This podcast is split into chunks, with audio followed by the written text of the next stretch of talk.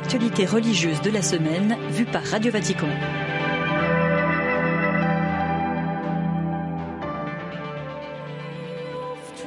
Le son en direct des chants de Thésée, en direct de la place Saint-Pierre. Bonsoir à toutes et à tous. Soyez les bienvenus dans ce nouveau numéro de Vox Mundi. Nous sommes en direct de cette grande veillée écuménique organisée cet après-midi ici au Vatican.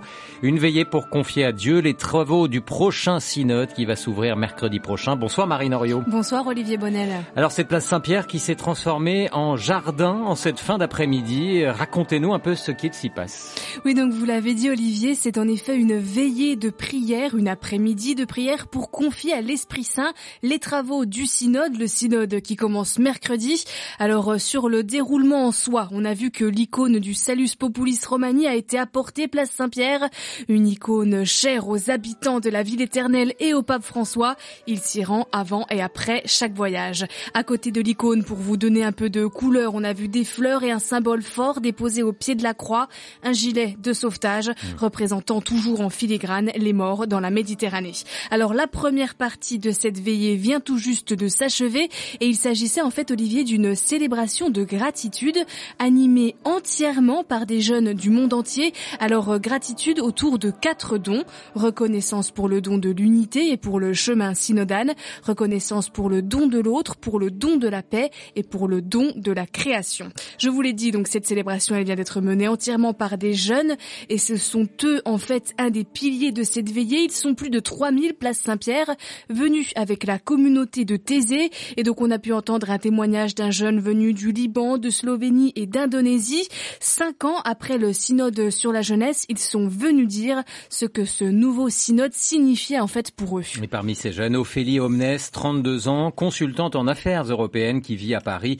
Selon elle, ce temps de prière écuménique est une étape essentielle pour délivrer un message d'unité. On l'écoute. Je trouve que c'est un message fort qu'on envoie au monde pour souligner à quel point le dialogue est important, à quel point euh, la tentative d'entente est importante, mais aussi euh, la diversité et le fait que euh, peut avoir le même message et des manières différentes de le vivre et que néanmoins on arrive quand même à toujours trouver des points de des points d'entente et on se retrouve sur l'essentiel. Et je pense que c'est c'est un message fort qui est qui est envoyé au reste de nos églises respectives, mais aussi au reste du monde. Oui, voilà, se retrouver sur l'essentiel, comme nous dit Ophélie, et c'est aussi le message de Lucas Petit Navarro un autre Français venu euh, place Saint-Pierre avec la communauté de Thésée. On l'écoute. Je suis particulièrement touché par le fait que ce soit la communauté de Thésée qui l'organise et la manière dont ce soit organisé avec euh, différentes églises chrétiennes et leurs responsables. Euh, parce qu'en fait, je pense que la synodalité et l'unité sont des mots intimement liés et synonymes. Le fait d'être ensemble vient manifester l'unité, l'unité qu'on essaye dans ce synode d'avoir entre catholiques. Et c'est un défi qui est déjà important. Alors, se réunir avec d'autres confessions, ça, ça, vient vraiment manifester ce qu'on essaie de vivre. Parce qu'en fait, l'enjeu de la synodalité, c'est ça, c'est se réunir entre personnes différentes prier, chercher le Seigneur, discerner ensemble pour avancer et faire rayonner le règne de Dieu sur terre. Alors le deuxième pilier de cette veillée marine, ce sont euh, ces chefs des églises du monde entier qui ont fait le déplacement ce soir, place Saint-Pierre. Oui Olivier, aux côtés du pape pour partager le moment de prière qui vient donc euh, tout juste de commencer. Il y a notamment euh, l'archevêque de Canterbury, Justin Welby, le patriarche œcuménique Bartholomé de Constantinople, le patriarche Aphrem de d'Antioche, le père Taoufilos El Sorian de l'église orthodoxe copte pour n'en citer que quelques-uns. Un moment donc de prière écuménique sur le fond et sur la forme. On a pu entendre des chants d'Ukraine, du Niger ou une chorale serbe orthodoxe. Monseigneur Yann Ernest est le représentant de la communion anglicane près le Saint-Siège. Il revient avec nous sur l'importance de cette prière qui vient tout juste de commencer place Saint-Pierre. On l'écoute. Je dois dire merci au Saint-Père d'avoir initié cette euh, ouverture du synode par une veillée de prière et à inviter euh, les frères et les sœurs d'autres confessions chrétiennes à y participer. Je crois que c'est l'œuvre de l'Esprit Saint. Et la communion anglicane a été toujours ouverte à faire de sa vocation écuménique un chemin de vie. Et ce que je trouve intéressant avec Together, c'est que tout débute par la prière. Et voilà, cette veillée de prière Together qui est donc aussi organisée pour euh, encourager les participants au synode à leur temps de prière avant le début des travaux. Le temps de retraite et de silence commence dès ce soir à 20h30 et jusqu'à mardi soir, Olivier. Merci beaucoup Marine Henriot. Vous entendez toujours cette veillée qui se poursuit place Saint-Pierre. Une retraite de trois jours qui aura lieu dans la campagne au nord de Rome.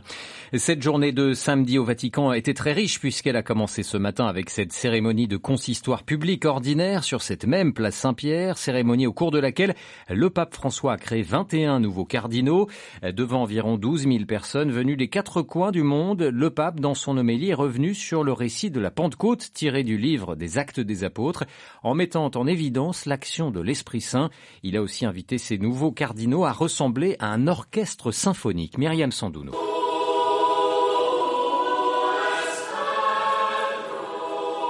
E.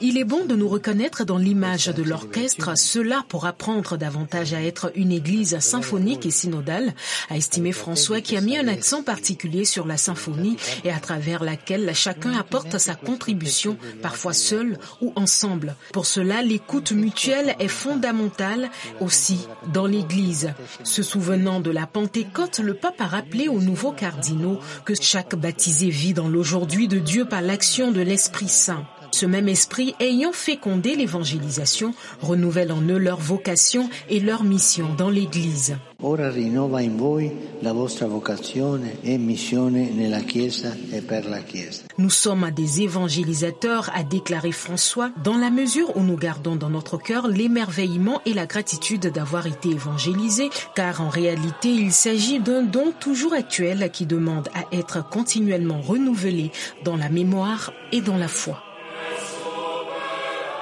Voilà un compte-rendu signé Myriam Sandouno et parmi ces cardinaux nouvellement créés, deux Français, le cardinal Christophe Pierre, le nonce apostolique aux États-Unis depuis déjà six ans, et le cardinal François Boustillot, franciscain, évêque d'Ajaccio. C'est la première fois que la ville corse a un cardinal. Nous avons pu euh, rencontrer le nouveau cardinal corse après la cérémonie de consistoire lors de ses fameuses visites de chaleur. Voici ses premiers mots. Je pense que l'Église vit un moment de fécondité. Elle engendre de nouveaux cardinaux. Ils sont donnés non pas pour l'élite de l'Église, mais pour servir l'Église et pour être proche du monde. Donc je rends grâce au Saint-Père qui me fait confiance. Moi je souhaite tout mon cœur d'être un cardinal de la vie, se donne au lieu de prendre et qui essaie de transmettre le sel de la terre, le goût de la vie à toutes les personnes qui sont autour de nous.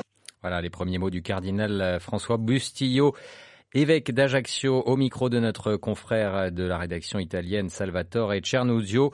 Les nouveaux cardinaux, on l'a dit, représentent cette Église universelle. Parmi les autres figures de ce consistoire, ce matin, on peut relever celle du cardinal Pierre Battista Pizzaballa, le patriarche latin de Jérusalem. C'est une première, euh, un signe fort pour la Terre Sainte.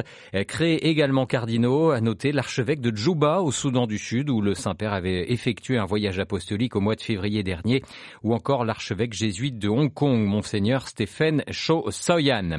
Voilà ce que l'on pouvait dire sur ce samedi très riche au Vatican. Dans l'actualité du pape François, il y avait aussi ce message qu'il a adressé hier à l'occasion de la journée internationale de sensibilisation à la réduction des pertes et gaspillages alimentaires. Un message adressé à la FAO, l'Organisation des Nations Unies pour euh, l'alimentation et l'agriculture, dont le siège est à Rome, et un message dans lequel le Saint-Père met en garde contre le gaspillage et les effets d'une société du tout jetable, écrit-il, qui est un affront aux plus pauvres. Les jeunes en particulier ont un rôle essentiel à jouer contre ces gâchis et il faut entendre leurs cris. Ils nous demandent, ces jeunes, ouvertement d'éradiquer une fois pour toutes les effets néfastes que les pertes et gaspillages alimentaires causent aux personnes et à la planète, écrit encore François dans ce message transmis à la FAO, un message que vous pourrez retrouver évidemment plus en détail sur notre site vaticanews.va.